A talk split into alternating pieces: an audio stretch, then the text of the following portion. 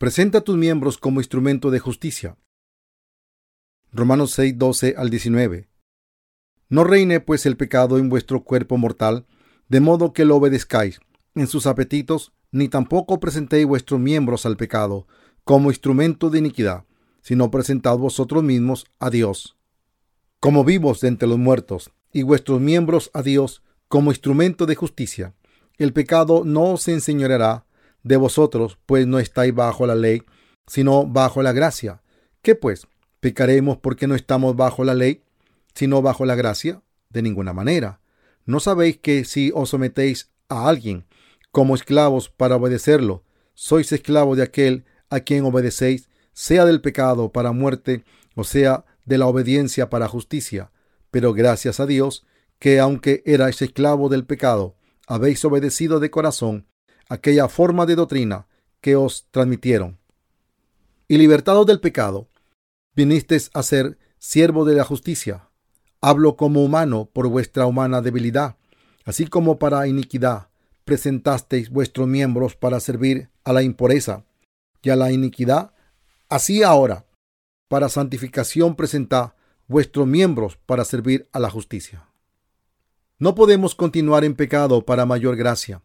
El apóstol Pablo nos dice cómo deben de vivir los justos después de haber sido salvados del pecado. En Romanos 6, él clarifica de nuevo la fe. Con el bautismo de Jesús, nuestros pecados fueron perdonados de una vez y para siempre a través de la fe en el bautismo, la cruz y la resurrección de Jesús. No podemos ser llenos de la justicia y de la salvación de Dios sin el bautismo de Jesús si Jesús no hubiera quitado todos nuestros pecados cuando Él fue bautizado, no podríamos decir que somos justificados después de recibir la remisión de pecados. Podemos decir con confianza que somos justos, ya que todos nuestros pecados fueron pasados a Jesús y porque Él fue crucificado y juzgado por todos nuestros pecados. Romanos capítulo 6 enseña ambos, la salvación por fe y la vida práctica del justo. Él dice, ¿Qué pues diremos? ¿Perseveraremos en el pecado para que la gracia abunde? Romanos 6.1. Él dice en los pasajes previos, la ley pues se introdujo para que el pecado abundara, pero cuando el pecado abundó, sobreabundó la gracia, porque así como el pecado reinó para muerte, así también la gracia reinará por la justicia de vida para vida eterna mediante Jesucristo, Señor nuestro. Romanos 5:20 al 21. Los pecados del mundo no pueden exceder el amor y la justicia de Dios a través de la fe en la palabra verdadera. La Biblia dice que no podemos continuar en pecado para que la gracia sobreabunde, aunque nosotros que vivimos en la carne hemos recibido la remisión de pecados.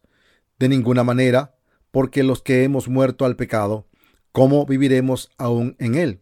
¿O no sabéis que todos los que hemos sido bautizados en Cristo Jesús, hemos sido bautizados en su muerte, porque somos sepultados juntamente con Él para muerte por el bautismo, a fin de que como Cristo resucitó de los muertos por la gloria del Padre, así también nosotros andemos en vida nueva. Romanos 6 del 2 al 4. Somos sepultados con Jesús a través de su bautismo en su muerte. Nuestra vieja naturaleza fue crucificada con Jesucristo. Esto significa que estamos muertos al pecado. Todos nuestros pecados fueron pasados a Jesús y Él murió en nuestro lugar. Por lo tanto, la muerte de Jesús es nuestra muerte al pecado, porque somos sepultados juntamente con Él para muerte por el bautismo. Nuestra vieja naturaleza carnal fue sepultada juntamente con Él para muerte por el bautismo. El Señor tomó nuestros pecados sobre Él a través de su bautismo y murió sobre la cruz en el lugar de los pecadores. Él era sin pecado por naturaleza. Sin embargo, Él tomó todos los pecados de los pecadores sobre Él y fue juzgado en lugar de ellos. ¿Crees esto? Él mismo no necesitaba ser juzgado, pero nosotros que éramos pecadores, fuimos juzgados en Él, porque fuimos bautizados en Jesucristo. El apóstol Pablo puso un gran énfasis sobre el bautismo de Jesús nosotros también predicamos acerca del bautismo de Jesús. No está mal predicar acerca de su bautismo desde un punto de vista fiel. Jesús quitó los pecados de los pecadores a través de su bautismo y murió por ellos, así como un pecador pasaba sus pecados por la imposición de manos sobre la cabeza de la ofrenda y degollándola en la era del Antiguo Testamento. Juan el Bautista bautizó a Jesús, el Cordero de Dios. Él tomó todos los pecados del mundo sobre él cuando él fue bautizado como la ofrenda por el pecado. Por lo tanto, su muerte fue nuestra muerte y su muerte de todos los creyentes, todos los que fueron bautizados en Jesucristo, fueron sepultados con Jesucristo. Aquellos que no son sepultados en Jesucristo no pueden ser salvos, creer, negarse a sí mismo, ni vencer al mundo. Solo una persona que cree en el bautismo de Jesucristo sabe que ellos murieron en la cruz, en él. Esta persona reina y vence al mundo, negándose a sí mismo. Ellos pueden confiar en la palabra de Dios y creerla. Solo aquellos que creen que el bautismo de Jesús es el método indispensable para que Él cargara todos los pecados del mundo, recibir la remisión de pecados, que es su perfecta salvación. La clave de la salvación a través de la remisión de pecados es el bautismo y la sangre de Jesús. Si Jesús no hubiera tomado los pecados de los pecadores a través de su bautismo, su muerte no hubiera tenido nada que ver con nuestra salvación. La médula de la salvación es el bautismo de Jesús. Todos los pecados del mundo fueron pasados sobre Jesús cuando Juan el Bautista lo bautizó a él. Venimos a vivir con Dios y a caminar en vida nueva. El apóstol Pablo dice, porque somos sepultados juntamente con Él para muerte por el bautismo. Romanos 6:4. Todos aquellos que fueron bautizados en Jesucristo tienen la redención por fe, fueron sepultados en Él y tienen vida nueva dentro de Él. Esta fe es una gran fe. La fe en su bautismo es la fe que está establecida sobre tierra firme. Porque somos sepultados con Él para muerte por el bautismo, a fin de que como Cristo resucitó de los muertos, por la gloria del Padre, así también nosotros andemos en vida nueva. Si fuimos plantados juntamente con Él en la semejanza de su muerte, así también lo seremos en la de su resurrección. Romanos 6, 4 al 5. Podemos estar unidos con Dios por la fe en el bautismo de Jesús. Ahora aquellos que creen en Jesucristo pueden caminar en nueva vida. Nuestra vieja naturaleza que existía antes de nacer de nuevo murió, y llegamos a ser renovados y ahora somos capaces de hacer nuevas obras, vivir en caminos nuevos y vivir por fe. Una persona nacida de nuevo no vive en el viejo estilo de vida y en la vieja forma de pensar. La razón por la cual tenemos que negar nuestra vieja forma de pensar se debe a que ésta murió sobre la cruz con Jesucristo. Segundo de Corintios 5:17 afirma, las cosas viejas pasaron, todas son hechas nuevas. El Señor fue bautizado en el río Jordán para quitar nuestros pecados. Fue crucificado y se levantó de los muertos. Así Él salvó a todos los pecadores de sus pecados, para hacerlos caminar en nuestra vida. Nuestras cosas viejas como la miseria, la dureza, la amargura y los corazones heridos ya pasaron. Ahora nuestras nuevas vidas han comenzado. Ser salvo es el punto de partida de nuestras vidas. Dios le dijo a la gente de Israel que guardara la Pascua. Después de escapar de Egipto, entraron a la tierra de Canaán. El éxodo de Egipto simboliza el ser salvado de los pecados. Dios le dijo a la gente de Israel, habló Jehová a Moisés y a Aarón en la tierra de Egipto, y les dijo, este mes será para vosotros el principal entre los meses, o será el primero de los meses del año hablad a toda la congregación de Israel. Y decid, el día 10 de este mes tomará un cordero según las familias de, la, de los padres, un cordero por familia, pero si la familia es demasiado pequeña, que no te baste para comer el cordero, entonces él y el vecino más cercano a su casa tomarán uno según el número de las personas. Conforme al comer de cada hombre, os repartiréis el cordero el animal será sin defecto, macho de un año, lo tomaréis de, la, de las ovejas o las cabras, lo guardaréis hasta el día 14 de este mes, y lo inmolará toda la congregación del pueblo de Israel entre las dos tardes. Tomarán de la sangre y la pondrán en los dos postes y en el dintel de las casas en que lo han de comer.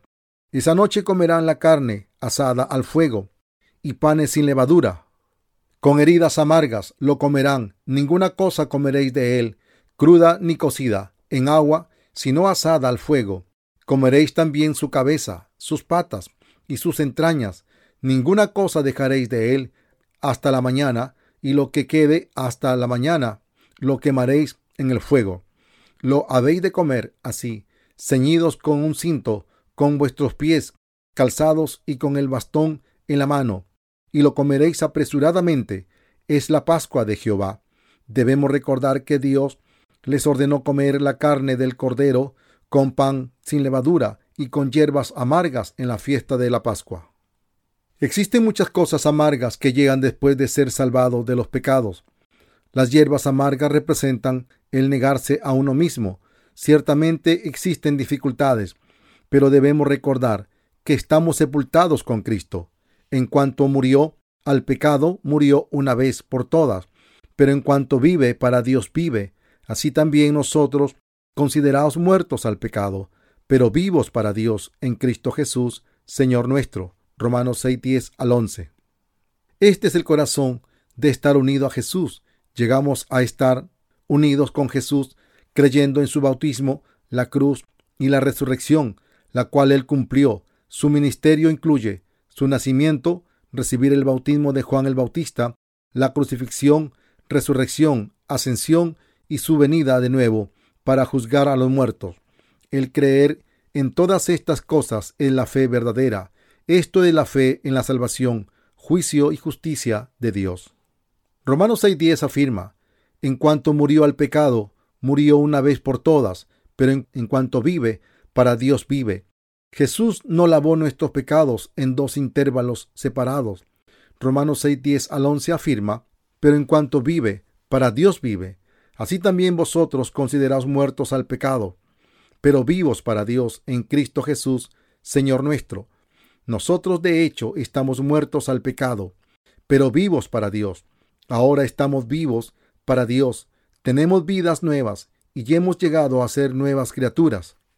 No reine pues el pecado en vuestro cuerpo mortal, de modo que lo obedezcáis en sus apetitos, ni tampoco presentéis vuestros miembros al pecado como instrumento de iniquidad, sino presentaos vosotros mismos a Dios como vivos de entre los muertos, y vuestros miembros a Dios como instrumento de justicia. El pecado no se enseñoreará de vosotros, pues no estás, no estáis bajo la ley, sino bajo la gracia. Romanos 6, 12 al 14. El pecado no se enseñoreará de vosotros, pues no estáis bajo la ley, sino bajo la gracia.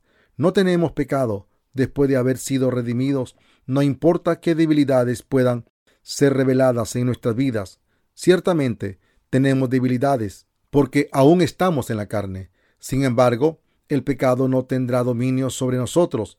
No existe condenación para nosotros, ya que hemos recibido la remisión de pecados a través de la fe en el bautismo de Jesús y del juicio por el pecado a través de su sangre. No importa qué tan débiles seamos, nuestras iniquidades son también pecados. Es verdad que el pecado no puede tener dominio sobre nosotros. Dios hizo a los justos para que no fueran dominados por el pecado. El Señor lavó puramente nuestros pecados a través del bautismo de Jesús de una vez y para siempre, para que el pecado no tuviera dominio sobre nosotros, sin importar lo débil que podamos ser. Él dio el pago por el pecado. En la cruz, los creyentes están sin pecado, porque el Señor dio totalmente la paga por el pecado. Los justos ven que muchas debilidades e iniquidades son reveladas a ellos, pero el pecado no puede tener dominio sobre ellos y no existe ninguna condenación para ellos cuando dependen del Señor por fe. Por lo tanto, siempre podremos caminar en nueva vida. Presenta a tus miembros como instrumento de la justicia de Dios. El Señor ha bendecido a los justos para vivir vidas nuevas cada día. Sin embargo, ¿Pueden continuar pecando? Ciertamente no. Romanos 6:13 afirma, ni tampoco presentéis vuestros miembros al pecado como instrumento de iniquidad, sino presentaos vosotros mismos a Dios como vivos de entre los muertos, y vuestros miembros a Dios como instrumento de justicia. Pero gracias a Dios, que aunque erais esclavos del pecado, habéis obedecido de corazón aquella forma de doctrina que os transmitieron y libertado del pecado, vinisteis a ser siervos de la justicia. Romanos 6, 17 al 18. Nosotros que hemos sido justificados y hemos sido librados del pecado, hemos sido hechos esclavos de la justicia de Dios, quienes podemos ser justos por gracia, hemos sido completamente libres del pecado y hemos sido hechos justos, llegamos a ser justos quienes podemos trabajar por su justicia. Pero ¿qué haremos con nuestra carne después de traer de tener la redención? ¿Cómo debemos comportarnos nosotros mismos con la carne después de haber sido salvados? La Biblia dice, así ahora, para santificación, presentad vuestros miembros para servir a la justicia. Romanos 6:19. ¿Qué hace la carne aunque estamos salvados de los pecados?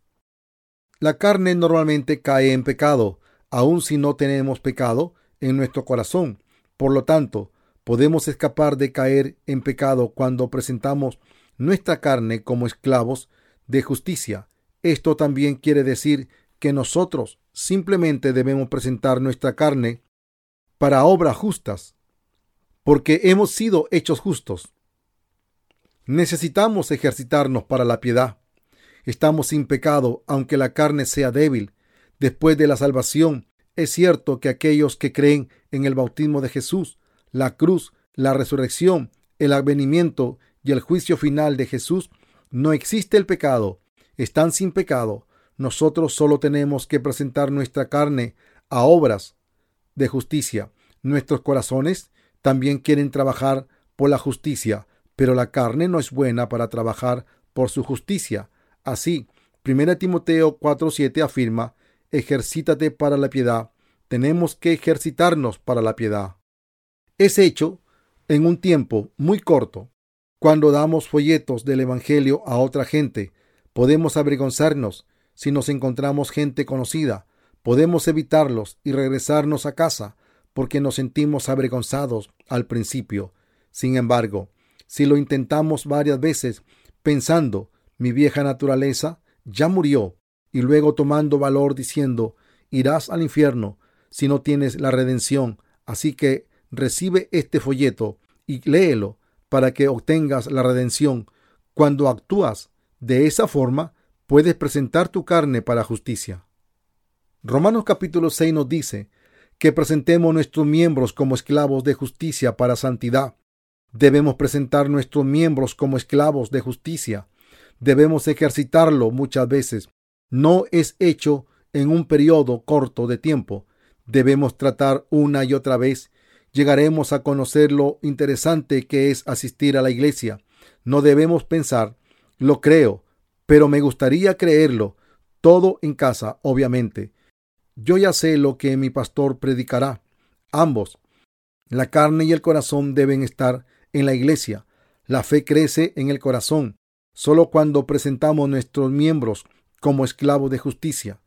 Debemos presentar nuestros miembros para el trabajo de justicia. ¿Entiende lo que estoy diciendo? No debemos dejar de reunirnos y de conocer a líderes. Cuando vas al mercado, es mejor que te aparezcas por la iglesia abra la puerta y digas, voy de camino al mercado y pasé por aquí. ¿Qué hay de nuevo? Ir a la iglesia con frecuencia es presentar tus miembros como esclavos de justicia. Entonces el líder dirá, hermana, déjeme ver, ¿puede limpiar esto? Ok. Y por favor regrese esta noche. ¿Para qué? Tenemos reunión de jóvenes esta noche. Ok, regresaré esta noche. Estamos ocupados en el mundo, pero ¿A dónde tenemos que presentar primero nuestra carne cuando la gente del mundo nos pida que vayamos a sus reuniones? Debemos presentarnos a la iglesia. Debemos asistir a la iglesia aunque se nos pida que cenemos con nuestros colegas de trabajo. No debemos permitir que nuestra carne esté en un restaurante aunque nuestros corazones estén en la iglesia. Si hacemos que nuestra carne escape del mundo y que esté en la iglesia, ambas nuestra carne y nuestro corazón estarán cómodos. ¿Qué piensas? Si tu carne frecuenta otros lugares carnales, llegarás a ser enemigo en contra de Dios, en contra de tu voluntad, aunque tu corazón quiera estar unido a la iglesia. Debemos ejercitar bien la carne con el espíritu. Debemos presentar nuestra carne como esclavos de justicia, pero no quiere decir que la carne es perfecta. Debemos presentar nuestros miembros para obras de justicia una y otra vez. Aunque la carne tiende a hacer lo que le agrada, normalmente vamos por un camino conocido. Depende como esclavos de que presentaremos nuestra carne. El apóstol Pablo dice, presenten sus miembros como esclavos de justicia para santidad. Presenten sus miembros como instrumento de la justicia de Dios. Depende de cómo controles tu carne. Si controla la carne para ir a beber, la carne automáticamente va a beber. Como resultado, la carne se apresura a ir al bar mientras estás en la iglesia. Si te sientas en un bar, el corazón siente dolor, pero si te sientas en la iglesia, el corazón está cómodo, aunque la carne tenga dolor. La carne también tiene personalidad. La carne depende de cómo sea controlada por el corazón. La carne dice, me gusta el alcohol cuando somos bebedores, pero la carne dice, lo odio cuando no bebemos. ¿Por qué? Porque la carne no está controlada. Depende de cómo controlemos la carne, aunque nuestro corazón está santificado. El Espíritu Santo se hace cargo de nuestros corazones. El Espíritu Santo aún nos sostiene, aun cuando no estamos en la iglesia. Sin embargo, debemos presentar la carne como esclava de la justicia para santidad, así que de cualquier modo asiste a la iglesia una y otra vez. Aquellos que son salvos deben ejercitarse en piedad. La Biblia nos dice que obedezcamos la palabra de Dios y que seamos guiados por ella.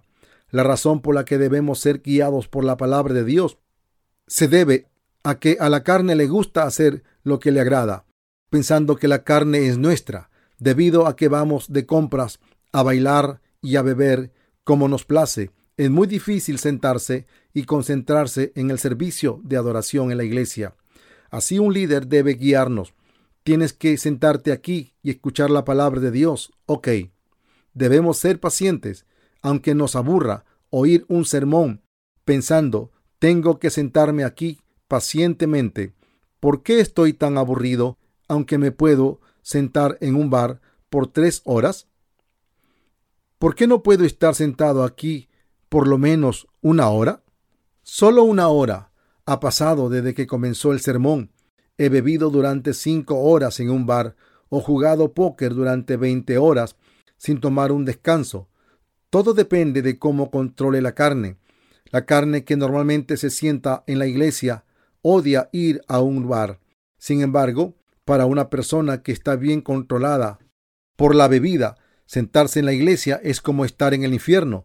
Quiero que permanezcas durante varios días y entonces aprenderás a permanecer. Es muy duro hasta que controles la carne. Debemos pasar nuestro tiempo en la iglesia cuando queremos hacer otras cosas con nuestro tiempo. Pasamos nuestro tiempo en la iglesia hablando con los líderes, hermanos y hermanas, para estar bajo control. Estoy tan cómodo en la iglesia y no hay nada que me seduzca ahí. Sin embargo, cuando ando por las calles, muchas cosas me seducen, existen muchas tentaciones, como la ropa, en las vitrinas de las grandes tiendas. Me toma dos horas llegar a casa cuando veo todas las cosas a mi alrededor que quiero ver y al final me puedo desviar. Voy a mirar cosas raras. Si hay algo raro allá, después me doy cuenta. ¿Cuándo llegaré a casa? Quiero que alguien me lleve a casa. Por lo tanto, no vayas de lugar en lugar cuando vayas a casa. Debemos ir derecho a casa después de los servicios de adoración, ir en el bus de la iglesia e ir directo a nuestro destino. Si tú piensas, no pasen por mí para ir a la iglesia, yo iré solito a la iglesia, tengo dos piernas fuertes, así que no hay razón para que vaya en el bus de la iglesia. Puedes desviarte siendo tentado. Deberías de estar agradecido que puedas ir en el bus de la iglesia y de regreso a casa tan pronto como el servicio de adoración se termina, sin tener que preocuparte de cosas inútiles. Estás mejor leyendo tu Biblia, orando y a dormir tan pronto como llegas a casa. Sería mejor que vivieras así. Un hombre puede pensar, tengo una fe fuerte, no tengo pecado, me probaré algo a mí mismo, no beberé, aun si voy a un bar donde el pecado abundó, sobreabundó la gracia. Estoy lleno de la gracia. Si él piensa así y va a un bar, su amigo dirá, hola, tómate un trago. No, ¿me has visto tomar? Yo dejé la bebida. Tómate una copa de cualquier manera. No, ¿por qué no tomas una sola copa de vino? Su amigo le sirve vino en un vaso y se lo da a él, pero él piensa, estoy bebiendo refresco, aunque me tientes a beber alcohol, entonces se empieza a acordar de que él bebía tiempo atrás y piensa, qué delicioso será. ¿Por qué no me ofreces vino de nuevo? Solo me tomaré una copa. Se acaba el refresco rápidamente. Entonces, su amigo se da cuenta de que él quiere beber y le llena el vaso de nuevo. Está suave, lo puede beber como un cóctel. No, no debo. ¿Acaso no sabes que yo creo en Jesús? ¿Acaso no sabes que yo creo en Jesús? Sin embargo, finalmente se bebe el vaso de alcohol y su amigo sabe que es un bebedor. Solo bebe hoy. Ok, beberé hoy, pero tú deberías de creer en Jesús. Ok. Ok. Yo no tengo pecados, aunque bebo, pero tú tienes pecado. Debes ser salvo de tus pecados. Lo importante es dónde cedemos a la carne. Los seres humanos son así, no son nada peculiares. Lo importante es dónde presentamos la carne. Presenten sus miembros como esclavo de justicia para santidad. Presenten su carne para santidad, porque la carne no es santa. Use el beber como un ejemplo aquí. Pero las otras cosas son como está. Depende de cómo controlemos la carne. Somos salvos por fe en un suspiro y es eterno, pero la piedad de nuestros corazones y de la carne dependen de dónde presente la carne. Sentimos que el corazón también se ensucia cuando presentamos nuestra carne a la inmundicia. Aunque el corazón está limpio, entonces llegamos a abandonar nuestra fe, ir en contra de la iglesia, tomar el nombre de Dios en vano y escapar de la presencia de Dios, siendo engañados por Satanás, llegamos a ser destruidos al final. Por lo tanto, guárdate a ti mismo o serás destruido. Debes ser cuidadoso ¿Cómo podemos enfrentarnos a nuestros pecados cotidianos después de ser salvos? ¿Dónde el pecado abundó? La gracia sobreabundó. El Señor borró cuidadosamente nuestros pecados cotidianos para que nunca más volviéramos a ser pecadores, aunque pequemos muchas veces.